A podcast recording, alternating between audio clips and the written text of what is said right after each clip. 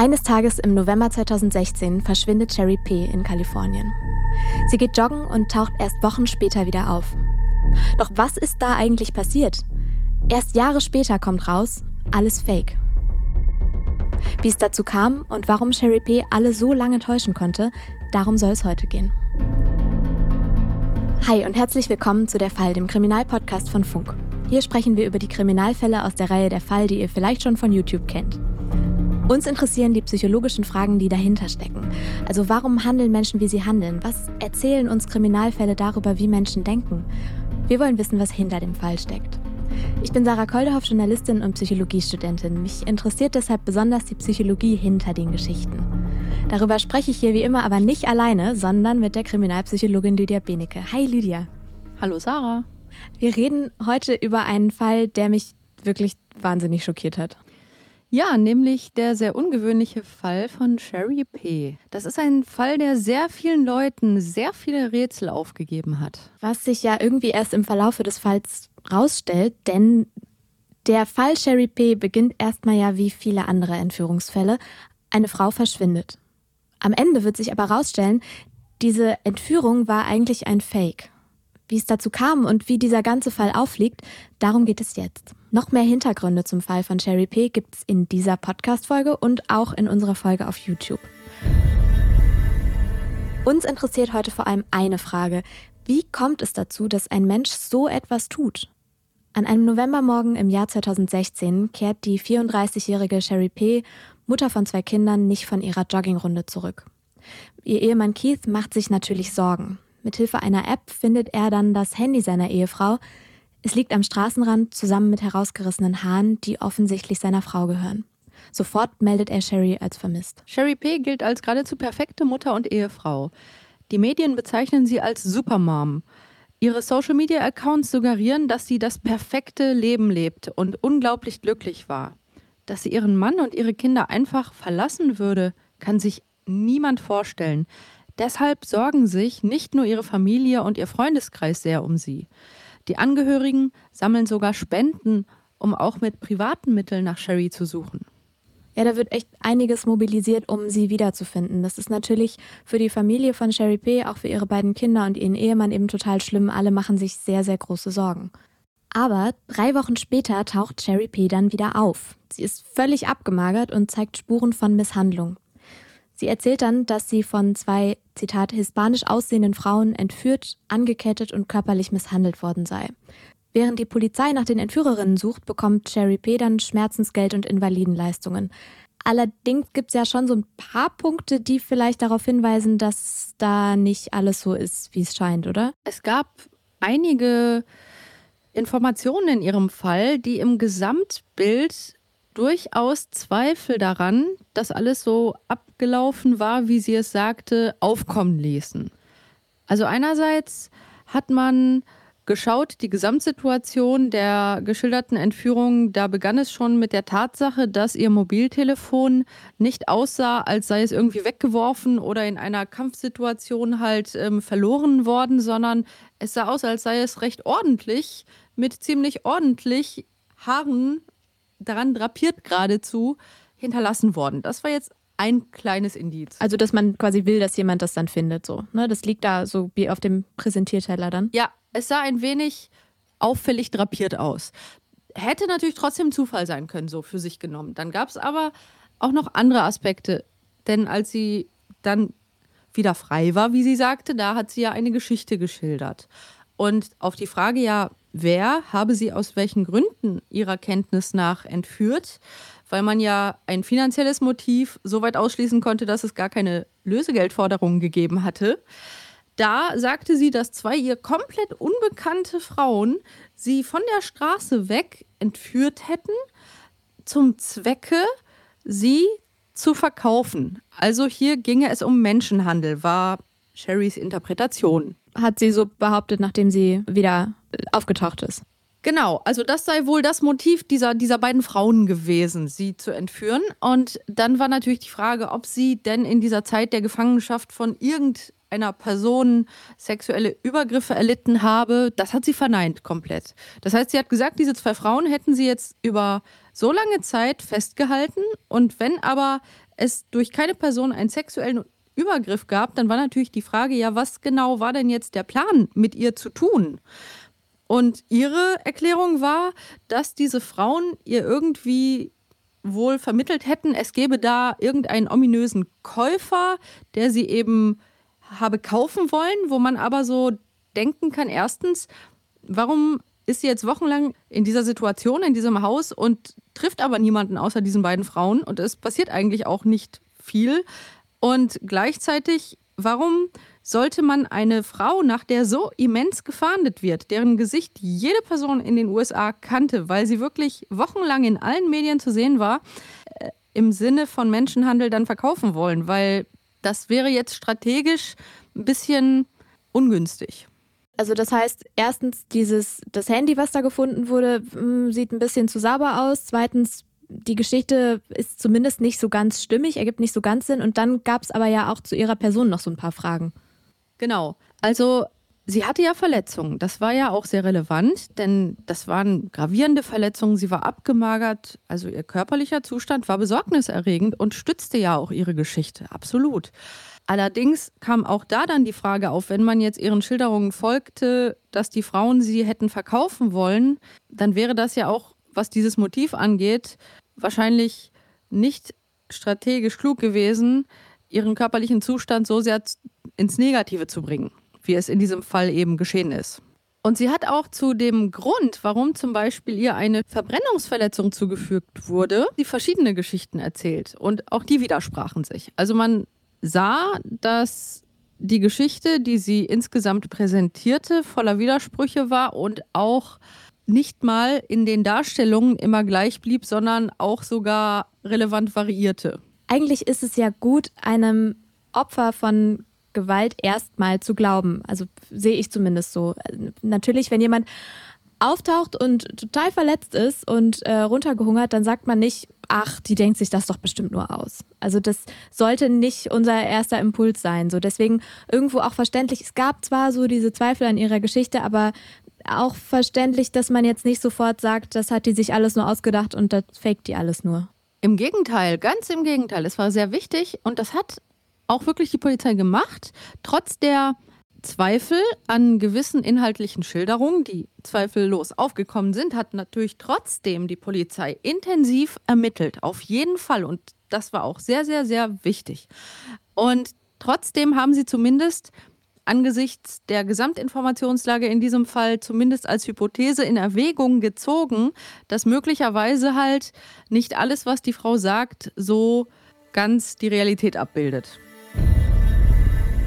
Dann kamen ja auch tatsächlich noch ein paar Infos über ihre Vergangenheit hinzu, die das dann noch untermauert haben. Das Ganze wurde verstärkt durch ihre Vergangenheit, denn man hat beispielsweise eine sehr wichtige Sache in Unterlagen der Polizei gefunden. 13 Jahre vor der Entführung hat ihre Mutter die Polizei gerufen. Und sie hat gesagt, dass ihre 21 Jahre alte Tochter Sherry, die gerade noch zu Hause lebt mit ihren Eltern, dass die jetzt, während die Mutter anruft, dabei sei, sich selbst Verletzungen zuzufügen und ihrer Mutter droht zu behaupten, dass ihre Mutter ihr diese Verletzungen zugefügt hätte. Und die Mutter rief in dieser Situation die Polizei, schilderte das so und sagte, sie brauche jetzt dringend Hilfe und Unterstützung von Seiten der Polizei. Das war natürlich ein Vorkommnis, was auch im Zusammenhang mit anderen Auffälligkeiten dann später eine Rolle spielte. Man hat später dann festgestellt, dass nicht nur einmal jemand von Sherrys Familie die Polizei bezüglich Problemen mit ihr verständigte. Drei Jahre vor dem Vorfall mit der Mutter hat nämlich Sherrys Vater die Polizei benachrichtigt und gesagt, er glaube, dass seine Tochter Sherry bei ihm im Haus eingebrochen sei. Und ungefähr im selben Zeitraum hat ihre Schwester die Polizei darüber in Kenntnis gesetzt, dass die Hintertür ihres Hauses eingetreten worden sei und sie davon ausgehe, dass ihre Schwester Sherry dies getan habe. Also das, das heißt, das ist so ein Motiv, was sich eigentlich schon, wenn man mal in ihre Vergangenheit guckt, so durchzieht. Verschiedene Familienangehörige erzählen da Geschichten, die irgendwie seltsam wirken und zumindest im Fall mit ihrer Mutter kam es schon mal vor, dass sie dann Verbrechen versucht vorzutäuschen. Ja, also gerade die Tatsache, dass man wusste, dass sie sich Verletzungen zufügte und der Mutter versuchte, diese anzulasten, war natürlich dann in dem Kontext der Entführungssituation durchaus zumindest eine relevante Information, auch wenn man auch daraus selbstverständlich nicht ableiten kann, dass es die Entführung nicht gegeben hätte. Aber es gab halt viele verschiedene Indizien, die dann durchaus ein äh, Gesamtbild aufwarfen, das dann auch geprüft wurde. Unter anderem hat dann später nämlich auch ein Mann, der Jahre vorher mit ihr datete über einen längeren Zeitraum, ausgesagt, dass er sie als, er meinte, wirklich auffällig häufig und intensiv lügende Person wahrgenommen hatte. Das fing damit an, dass sie also für, sie kommt zu einer Verabredung nicht oder meldet sich mal einen Tag nicht. Jedes Mal meinte er, sehr merkwürdige, teilweise extrem dramatische Geschichten dann aus seiner Sicht erfunden hat. Und das sei so weit gegangen, dass sie sogar eine Herzerkrankung nicht nur ihm, sondern auch anderen Menschen gegenüber vorgetäuscht habe. Und das war jemand, der sagte, als er von der Entführung in den Medien hörte, habe er sofort auch gedacht und auch zu Menschen, die er kannte, gesagt, dass er glaubt, das sei wieder ein von Sherry inszeniertes Drama. Was ja ganz schön krass ist. Also, weil das jemandem vorzuwerfen, weiß nicht, ob man das jetzt einfach so macht. Okay, das heißt, es gab diese sonderbaren Vorfälle in ihrer Familie und mit ihrem Ex-Freund, wo die schon so sagen, hm, die denkt sich auch mal Sachen aus oder dramatisiert oder stellt dann irgendwie Sachen falsch dar, täuscht dann Sachen vor. Und dann gab es aber ja auch noch einen Vorfall, der sie mit ihrer Person in so ein hm, ja, sehr problematisches Licht gerückt hat.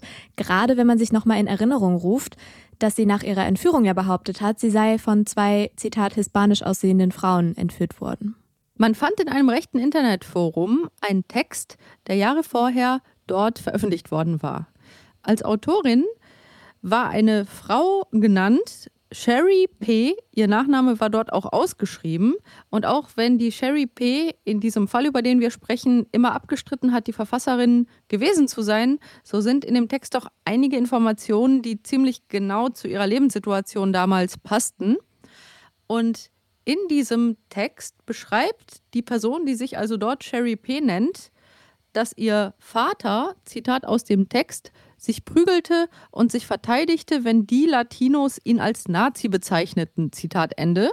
Weiter steht in dem Text auch Zitat, ich habe mich auch geprügelt und musste für mich selbst eintreten, anstatt mich dem zu fügen, was die Latino-Mädchen sagten und wollten. Zitat Ende. Und diese ganze Geschichte, in der eine sich Sherry P. nennende Person dramatisch schildert, Opfer von schwerer Gewalt durch genau die Personengruppe geworden zu sein, die sie offenkundig aus rassistischen Gründen ablehnt, passt dann erstaunlich gut zu Sherry P.'s späteren Aussagen bezüglich der beiden vermeintlichen Entführerinnen. Das heißt also, wir haben da schon irgendwie ganz schön viele Anhaltspunkte, dass da mit der Geschichte irgendwie sowas nicht stimmen könnte, dass da irgendwas im Argen liegt. Was wirklich mit Cherry P passiert ist, erfahren ihre Angehörigen und die Öffentlichkeit dann erst fast vier Jahre später. Denn als sie 2016 wieder auftaucht, erzählt sie zwar, dass sie von zwei Frauen entführt wurde, aber an ihrer Unterwäsche findet man männliche DNA. Die hat man da natürlich dann 2016 auch überprüft, aber die Datenbanken der Polizei ergaben da kein Match. Also man weiß nicht, von wem diese DNA dann tatsächlich stammt. 2020 gibt es dann aber plötzlich ein Match. Denn mittlerweile geben ja ganz viele Leute ihre DNA-Proben an Firmen, die ihnen dann zum Beispiel was über ihre Abstammung verraten können. Und bei der Probe im Fall Sherry P., also die man damals dann vier Jahre vorher an ihrer Unterwäsche gefunden hat, gibt es dann 2020 in so einer Datenbank ein sogenanntes erweitertes Familienmatch. Das heißt, man hat in dieser DNA-Datenbank jemanden gefunden, der mit der Person verwandt ist, von der diese DNA-Probe in der Unterwäsche von Sherry P. stammt. So findet dann die Polizei heraus, diese männliche DNA aus der Unterwäsche stammt von Sherry P.'s Ex-Freund. Die Ermittlungsbehörden in den USA haben inzwischen eine sehr spannende Möglichkeit, um Kriminalfälle aufzudecken.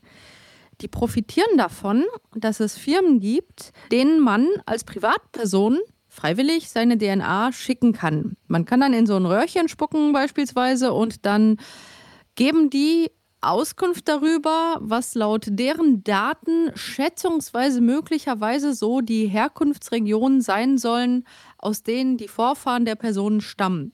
Und gerade für Menschen in den USA ist das ganz spannend, weil die häufig gerne wissen möchten, aus welchen Regionen ihre Vorfahren in die USA eingereist sind. Manchmal wissen die das gar nicht und würden gerne ein bisschen mehr in diese Richtung forschen.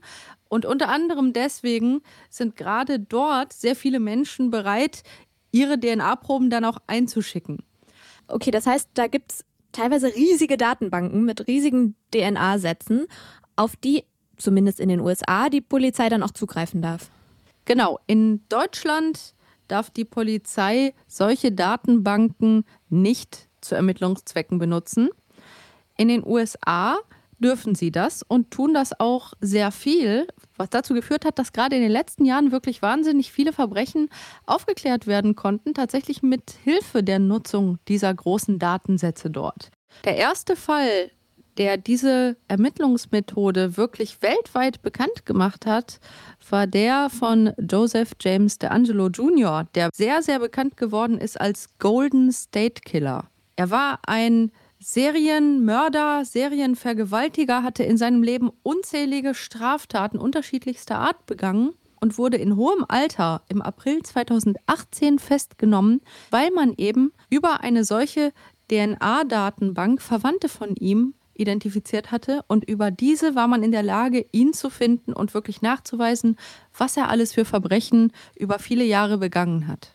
Das heißt, diese Datenbanken mit riesigen DNA-Sätzen sind auch wirklich ein riesiger Sprung für die Ermittlungsbehörden, für die kriminologische Forschung. Diese Methode einzusetzen hat wirklich wahnsinnige Möglichkeiten in den USA ergeben für Ermittlungen.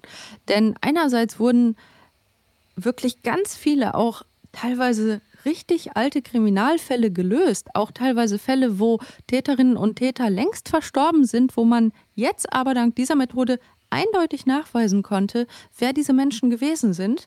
Und man konnte auch nun zunehmend Verstorbene identifizieren, die teilweise sehr, sehr lange als unbekannte Tote irgendwo eben begraben waren. Und nun konnte man ganz vielen dieser Menschen auch ihre Namen zurückgeben. Okay, also diese DNA-Datenbanken haben ganz verschiedene Zwecke. Es werden dadurch Morde aufgeklärt, Opfer identifiziert. Im Fall Sherry P., über den wir sprechen, hat man ja sogar jetzt durch DNA rausgefunden, bei wem sie während dieser drei Wochen wirklich war.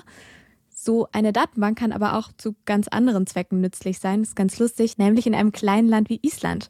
Denn da können die BewohnerInnen beim Dating mit Hilfe einer App gucken, ob sie mit ihrem Date verwandt sind, um so dann Inzest vorzubeugen.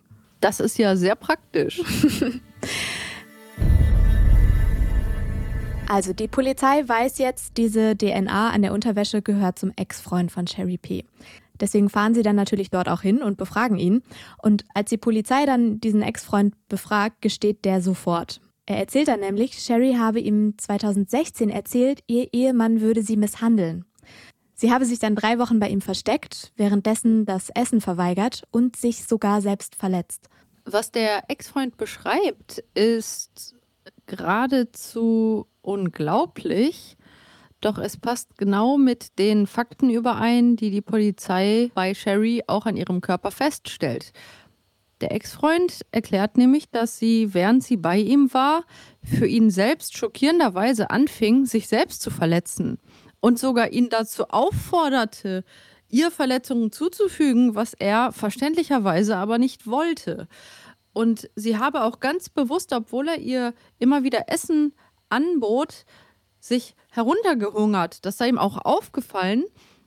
Und sie hat ihn auch wirklich inständig darum gebeten, ihr etwas in ihre rechte Schulter im Sinne eines Brandings, also mit Hitze, in die Haut einzubrennen.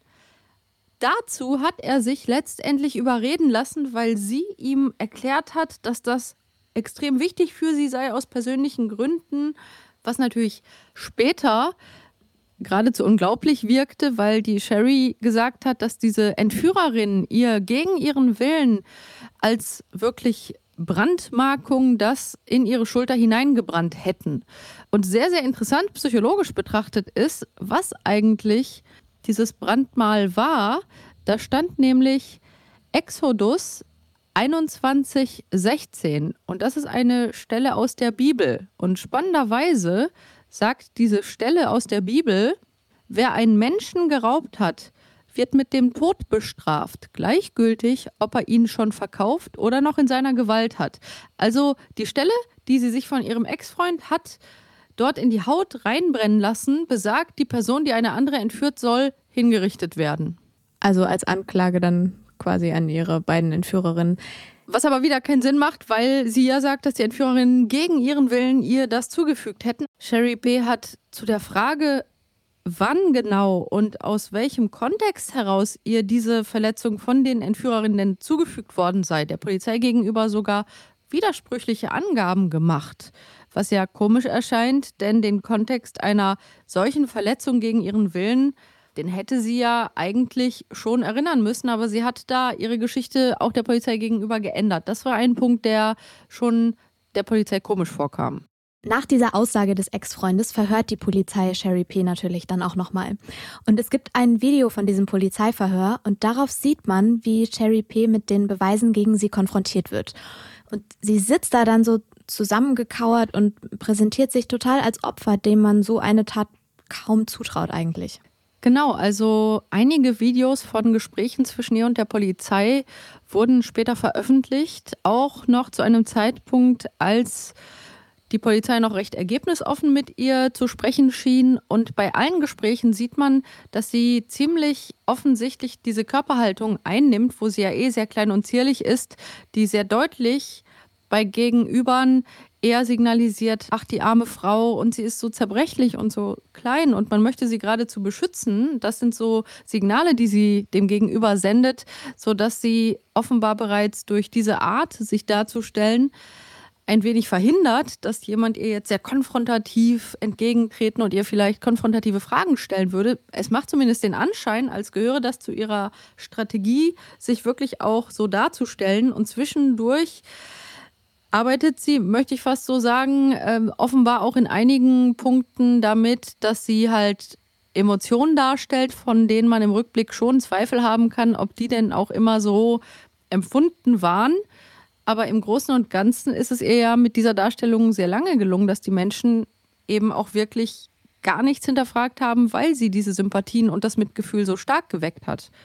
Als die Polizei sie damit konfrontiert, dass es sowohl DNA-Belege als auch Auswertungen von ihrem Telefonanbieter gibt, die darauf hinweisen, dass sie offenbar in Kontakt stand mit einem Ex-Freund.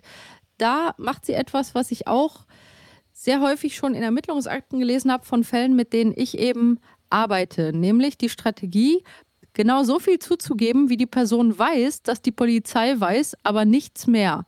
Und sie wartet erst, bis ihr Mann nicht mehr im Raum ist, weil sie das vor ihm zunächst mal so nicht sagen will. Und dann sagt sie nämlich den Polizeibeamten, dass sie vielleicht einen Fehler gemacht habe. Sie sagt wörtlich, ja, ich habe einen Fehler gemacht. Ich habe mit anderen Männern gesprochen und das hätte ich echt nicht machen sollen.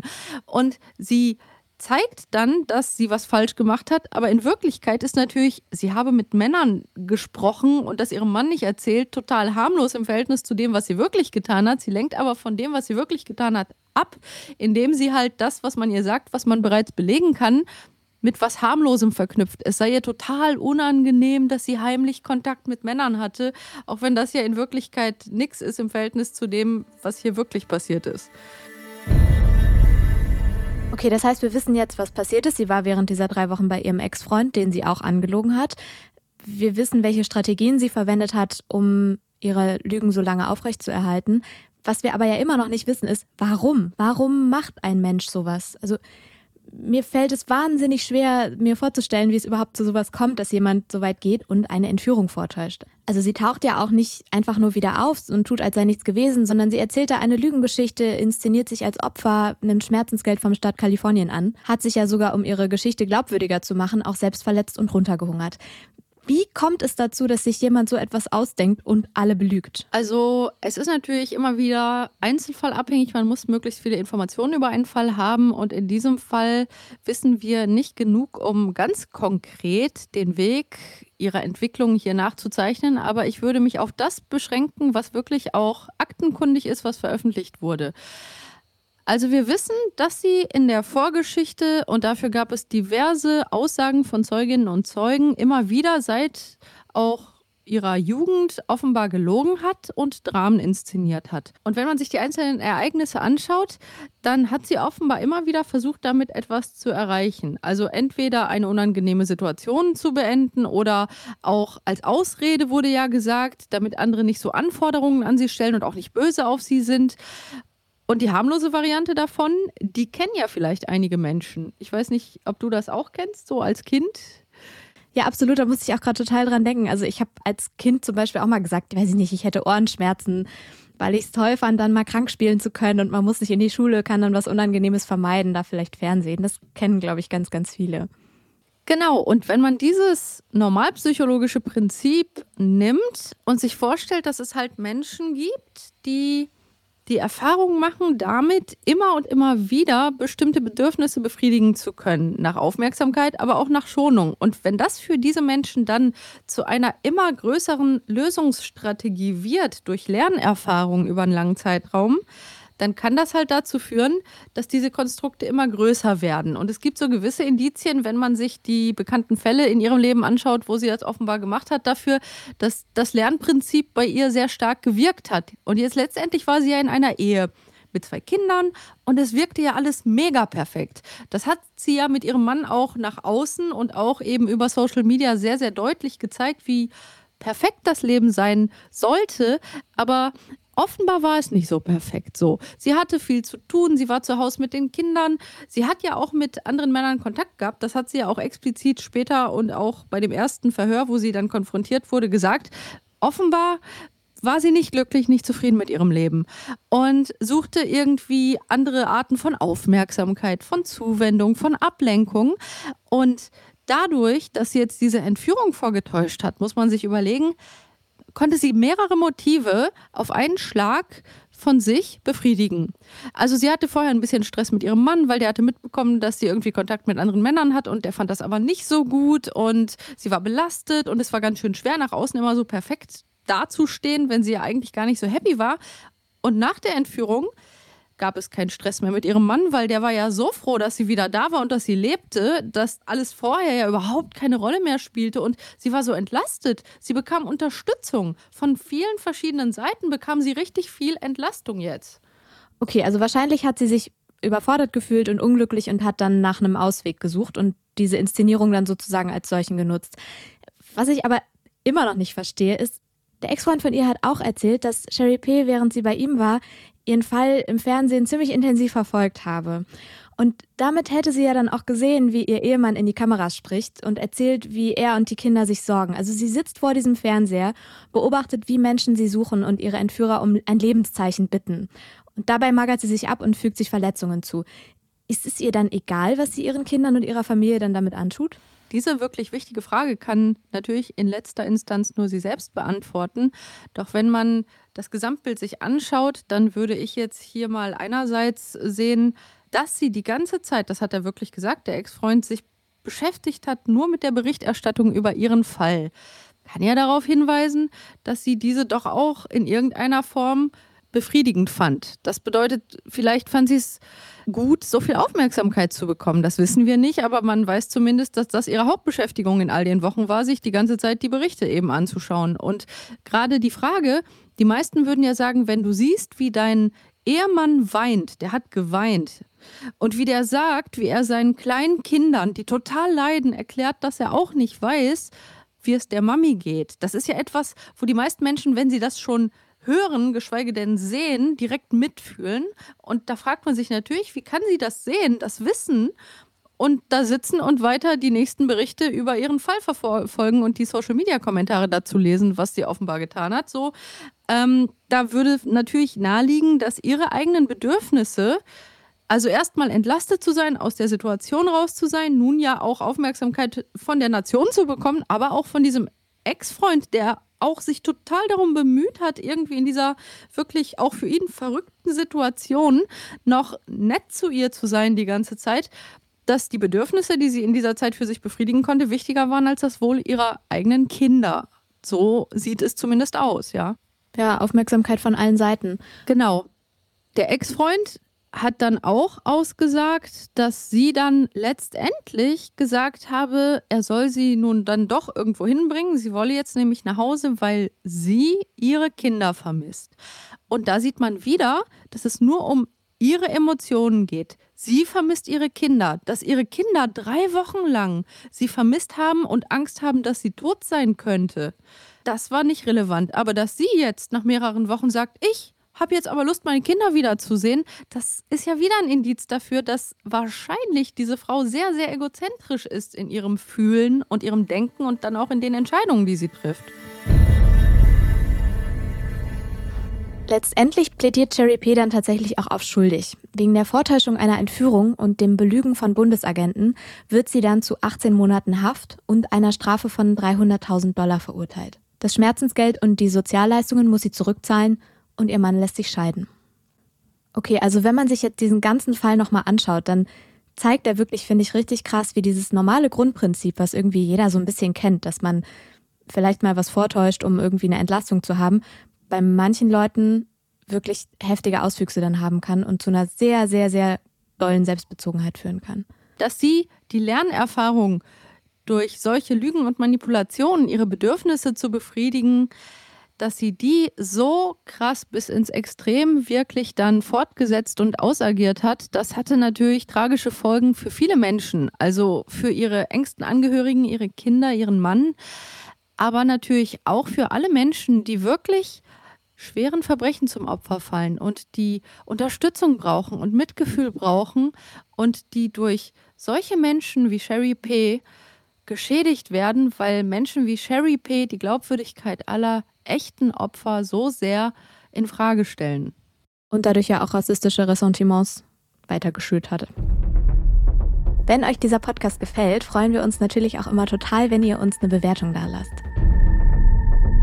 Für heute war es das aber. Ich fand es wieder total interessant und freue mich aufs nächste Mal. Tschüss, Lydia. Ciao. Und zum Schluss noch eine kleine Podcast-Empfehlung. In der Folge von Die Frage zum Thema Stalking im Netz, wann hört dieser Horror auf, geht es um Emma, die seit einem Jahr im Internet terrorisiert wird. Hört doch mal rein. Auf dem Der Fall YouTube-Kanal findet ihr außerdem noch weitere Folgen aus unserer Reihe Der Fall. Falls ihr Fragen habt, findet ihr dort auch den Community-Tab, unter dem ihr uns erreicht. Oder ihr schreibt uns einfach eine Mail unter derfall.funk.net. Das war ein Podcast von Funk, von ARD und ZDF.